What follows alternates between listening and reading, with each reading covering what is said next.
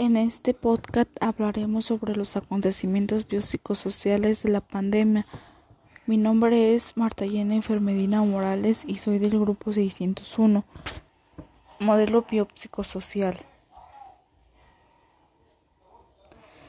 El modelo biopsicosocial es un modelo o enfoque participativo de salud y enfermedad que postula que el factor biológico, el psicológico y los factores sociales desempeñan un papel significativo de la actividad humana en el contexto de una enfermedad o discapacidad. De esta manera, la salud se entiende mejor en términos de una combinación de factores biológicos, psicológicos y sociales, y no en puros términos biológicos. La importancia del modelo biopsicosocial. El modelo o enfoque biopsicosocial es un modelo general que plantea que los factores biológicos, psicológicos o sociales juegan un papel importante en el funcionamiento humano en el contexto de la enfermedad y de la percepción de la misma, en este caso las pandemias. A su vez, es mayor o menor su vulnerabilidad tiene relación con los hábitos de salud, el ajuste psicológico social de cada individuo. Modelo biomédico versus modelo biopsicosocial.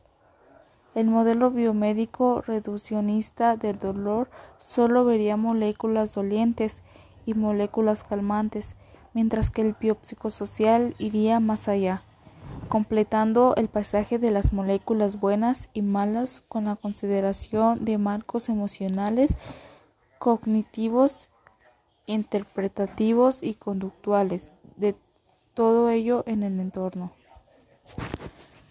Hechos biopsicosociales de la pandemia. También debido a la pandemia, muchos de nuestros amigos dejaron de estudiar dándole preferencia al trabajo, puesto que se necesitaba más que nada el dinero. Hubo muchas pérdidas de empleo, por los cuales se recortaron los recursos de muchos de nuestros grupos sociales.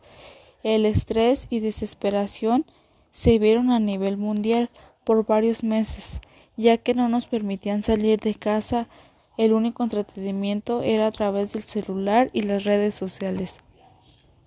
Hasta la fecha, Duele por la pérdida de seres queridos que nos arrebató la pandemia. No se ha podido recuperar la pérdida económica. Muchas empresas cerraron dejando sin empleo a miles de trabajadores. En total cerraron 127 sucursales en México, dejando sin empleo a muchas personas. Las más mencionadas son Soriana, las boutiques, Electra, Suburbia, Liverpool y muchísimas más. En la política hubo carreteras en construcción, sistema aeroportuario de la Ciudad de México, terminación de presas y canales, programa de mejoramiento urbano, programa natural de reconstrucción, tren Maya, tren de Guadalajara, Internet para todos, zona libre de frontera norte. La pandemia tuvo impacto en la educación debido al COVID-19. El 85% de los alumnos no asistían a las escuelas porque están cerradas. Si los países actúan con rapidez, podemos recuperar normal la educación. Después de la pandemia, de modo de estar más preparados para afrontar las crisis futuras.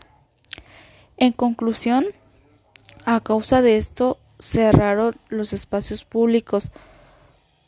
Solo podíamos salir por lo indispensable y con todas las medidas necesarias para la protección en contra de esta.